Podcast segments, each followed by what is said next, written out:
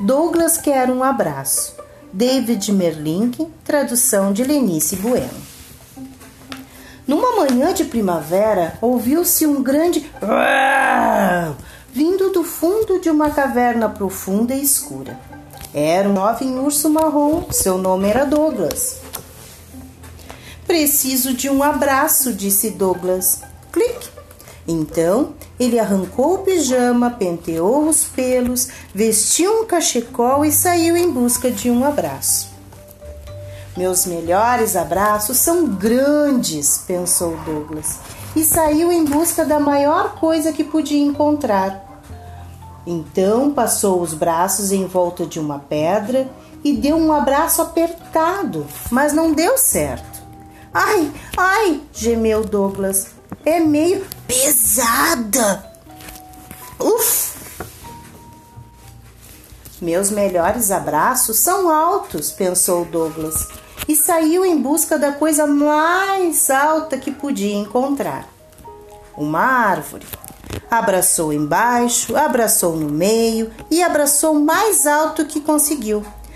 Mas não deu certo. E ainda por cima a coisa espetava. Meus melhores abraços são macios, pensou Douglas, e correu para um arbusto que parecia mais fofo. Pegou o arbusto no colo, mas alguma coisa estava muito estranha. As folhas.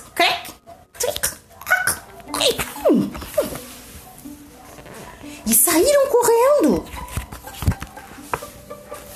Dá um abraço, gritou Douglas. Não! Baliram as ovelhas. Estamos muito ocupadas. Douglas estendeu os braços, tentando abraçá-las delicadamente. Mas elas chutavam, esperneavam e Douglas não gostou nada, nada daquilo. Pobre Douglas, por que ninguém quer me abraçar? disse ele. Se eu quero um abraço, disse uma sábia coruja sendo aqui na árvore, é? Deixe-me tentar, gritou Douglas, todo feliz, e subiu feito louco em direção à coruja. Mas ele se viu numa situação desagradável. Uh, uh, uh, gritou furiosa a coruja. Eu só queria um abraço, soluçou Douglas. Quem sabe aqui tem um. Ele sentiu uma coisa orelhuda e fofinha e a pegou. Douglas logo viu que o coelho não queria abraço nenhum. Começou a chorar de novo. Sem pensar, limpou o nariz no rabo do peludo do coelho. Ei! gritou o coelho. Me ponha no chão! Mas quero um abraço, disse Douglas, e ninguém quer me dar. Já entendi, disse o coelho. Gentilmente, venha comigo. Ele tomou Douglas pela pata e saiu andando com ele pela floresta. Até chegarem numa caverna profunda e escura, onde alguém sonolento acabava de acordar.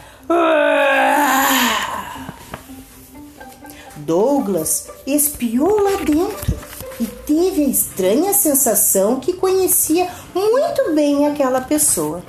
Abraço! Ele perguntou e, sem esperar a resposta, correu na direção.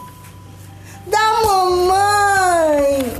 Pensou bem, meus melhores abraços vêm de alguém que eu amo, disse Douglas, e se aconchegou os braços maiores e mais gostosos que ele conhecia. Fim.